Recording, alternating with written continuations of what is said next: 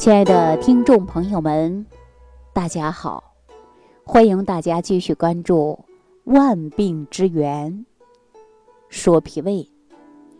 我记得有一位著名的营养学家曾经说过：“说一个民族的命运，就是看他吃的是什么，以及怎么来吃的。”而中国医学典籍则说：“食药同源，凡善解药。”也就是说呀，有一些食物的营养能够起到药用的价值，那对某一些疾病呢也有独特的疗效。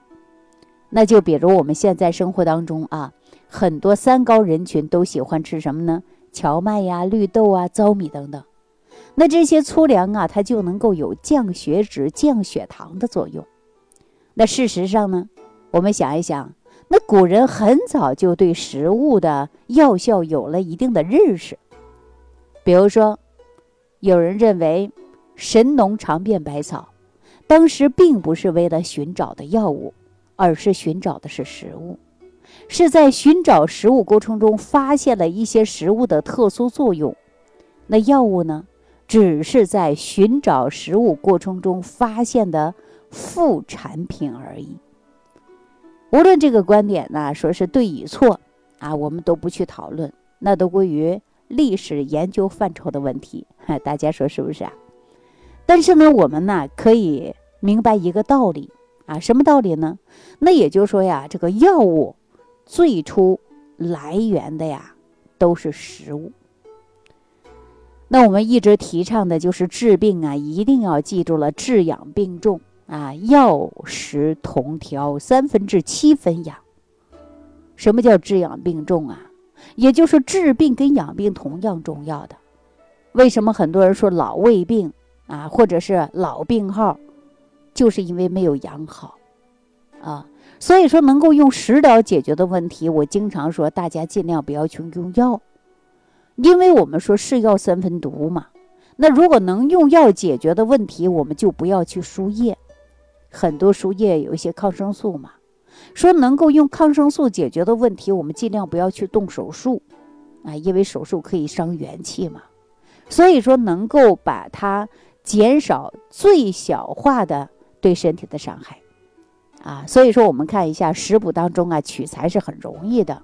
比如说，你看我们常说的大枣，大枣呢就可以补气养血呀，健脾胃的。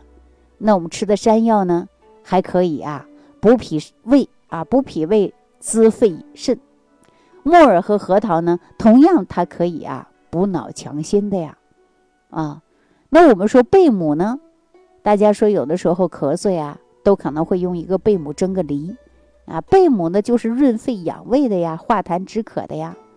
那你看冬天，我记得以前给大家讲过，要做一些芝麻丸，芝麻呢就可以啊滋补肝肾、润五脏的呀。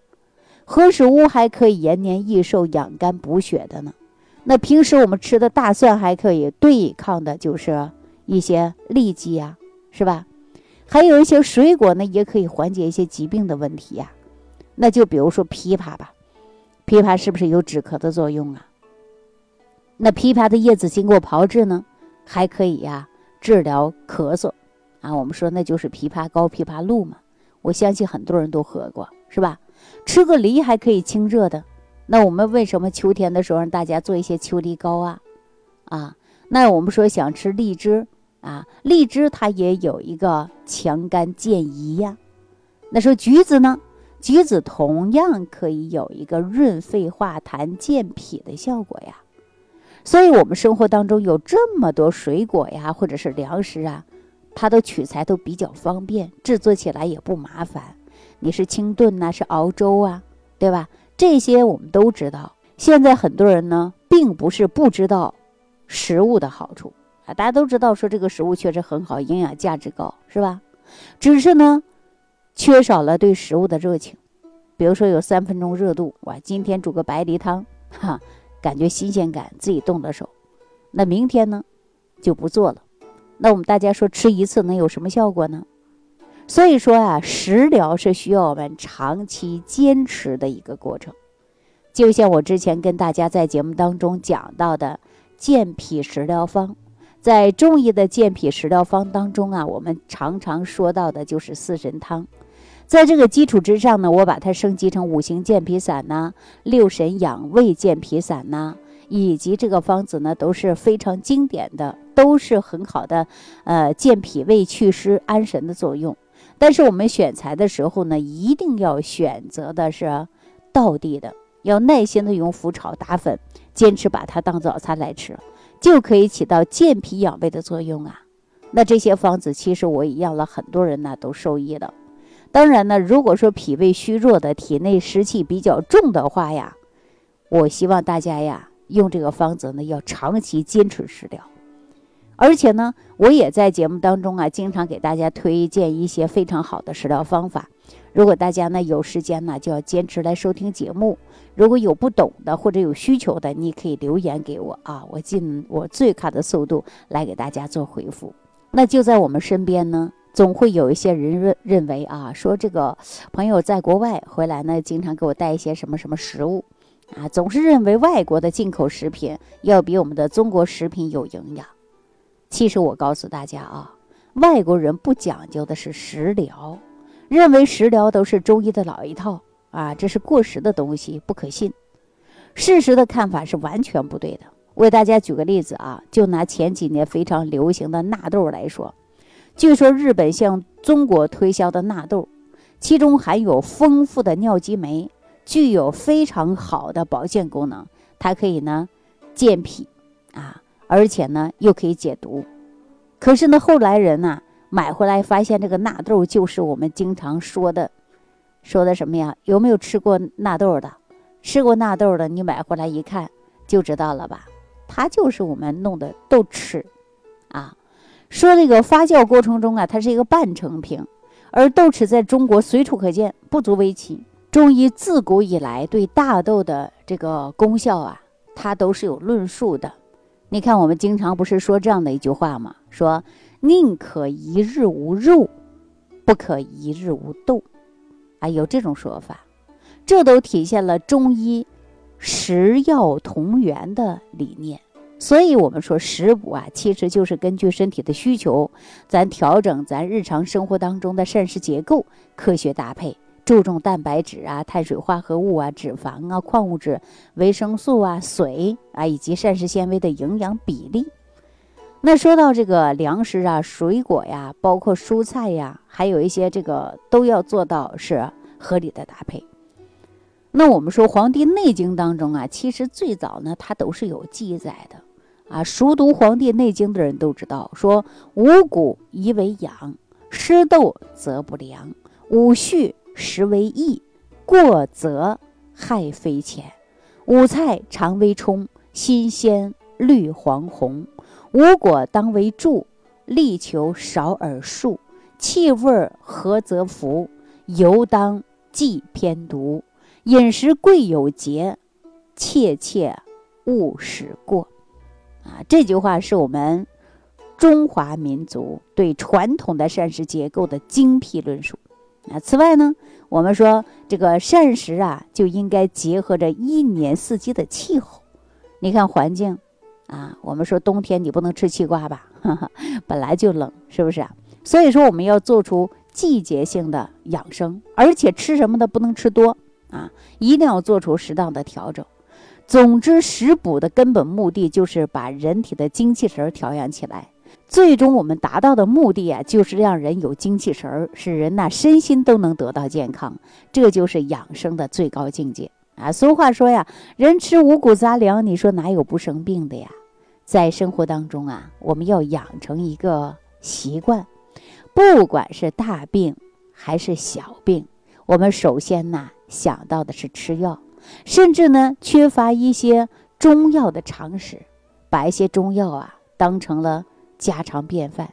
虽然说呢，中药补益作用是非常显著的，对人体呢具有保健治病的作用。但是我告诉大家，无论是中药还是西药，是药它都是三分毒的啊。但是它对于药性呢来说呀，就是纠正我们人体当中的偏性的，最终达到的就是。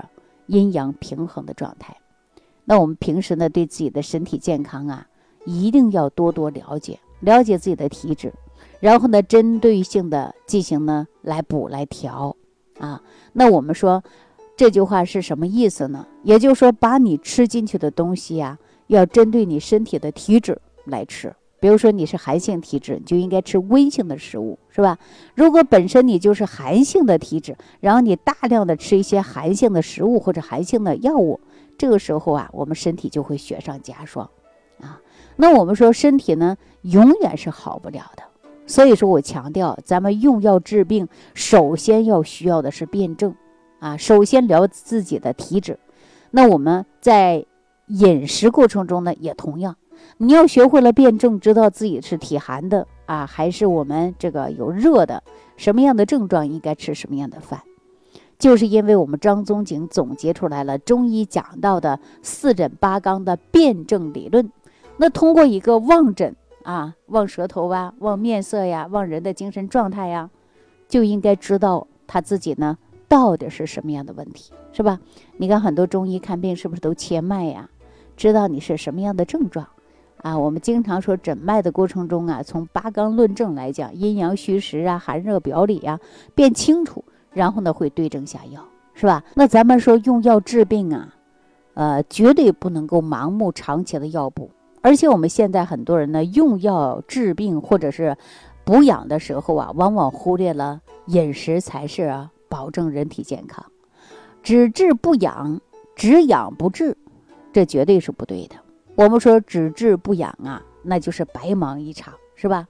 只有辩证清楚了，我们注重的是什么呢？就是治、养并重，药食并用，才能让我们的身体呢康复的更快一些，啊，才能够使我们的精神呢更充沛一些。所以说呢，我们生活当中啊，主要要调养身体、维持人体生命正常的活动，就是食物。所以说，源于食物，也就源于我们一日三餐。那药物所含有的营养，那它是片面的，所以我们才说的药性。也就是说呀，药物的这个性质的偏性，只有食物才能够给人体每日提供不同的营养，对吧？你看，我们今天吃个米饭呢，它有碳水化合物。是吧？吃个蔬菜呀，这里面还有维生素。那事实上，生活当中啊，常见的一些慢性疾病跟体质呢，它都可以通过食物有所改善的。比如说，一个人食欲不振啊，经常呢没有力气、气虚，那我们大家说还怕冷，那你就可以吃点羊肉啊、牛肉啊、蛋类啊、奶制品呐、花生、核桃、松子啊，你就可以来补一补啊。只要不严重的。啊，你只要是一个虚症，那你通过这些食物就很快可以得到缓解嘛。与此同时呢，如果你盲目的用药，可能会导致很多副作用的发生。那除非你已经生病了，那必须要用药了，对吧？尤其是老年人、体弱的啊，如果说选择的一些食物不当，那很容易呢就出现了虚则不受补，补着补着给自己补上火了，而产生很多不良的反应。所以说呀，药补。啊，有的时候呢不理想，我们呢就应该换一换进补的方式了。相对而言的，食疗啊比较安全。那么选择的过程中呢，大家一定要学会自己的辩证方法。如果说食补无效，然后我们再进行药物来补。啊，那对于不同的病症，我们要遵循着辩证的一个原则，比如说是药以食相结合。对症的使用才会更安全、更有效啊！我们说食物在哪儿啊？就是在我们家里的厨房嘛。我们每天都在吃，只不过说很多人不了解自己的体质，不知道怎么吃，也没有用食物的偏性来纠正人体的这个体质。所以说，我说很多人呢确实不太会吃饭。但是呢，大家想一想，如果说你会吃饭、吃好饭，给自己呢定一个餐单。那你会越来越健康的，让你吃的健康，吃的科学。那说到这儿呢，我不得不跟大家谈一下说虚收。中医讲啊，你吃的任何食物都是通过脾胃的运化的。那也就是说，我们吃下去的食物呢，都会转化成水谷精微，然后把这些营养物质呢输送全身各个地方。所以说，你吃的科学，再有营养啊。再好的东西，如果你脾胃不好啊，那也吸收不了那么多的营养。我们就算说，呃，给皇帝做饭的御膳房给你搬到家里，你也吃不出来好的气色，吃不出来健康。那很多朋友说了，那脾胃不好，我都把药当饭吃了，看到药我都反胃，那怎么办呢？我告诉大家啊，脾胃不好，药我告诉你，你吃完以后同样它也吸收不好的。为什么有的人吃了药就好使，有的人吃了药说不行，对我没用？一是你出现了抗药性，第二个呢，就是因为脾胃不好，所以说吸收肯定不好的。那我们大家说，怎么样能够把自己的身体养得越来越好呢？怎么能养护脾胃呢？我在节目当中给大家讲过的，啊，六神养胃散，你就把它做一做。那最近很多朋友都在问说，节目当中能不能把六神养胃散制作的方法给大家说一说呀？实际方法一点都不难。那对于脾胃虚弱的人来讲啊，不但能够解决你吃饭的问题，就要食养，还能解决您呐这个用药的问题。因为呀，药食同源的食材，按照我给大家说的方法，它就能够提高食物的药性啊。而且呢，你长期吃，它确实有健脾胃的作用。自己没事在家就制作，比如说我们每天下厨煮饭的时候。吃的食物就是给身体提供的营养嘛。那我们今天呢，就要在家学会制作六神养胃健脾散。好了，今天呢就给大家聊到这儿了啊！感谢朋友的收听，我们下期节目当中再见。听众朋友，如想直接联系李老师，请点击屏幕下方的小黄条或者下拉页面，找到主播简介，添加公众号“李老师服务中心”。即可获得李老师食疗营养团队的专业帮助。感谢您的收听。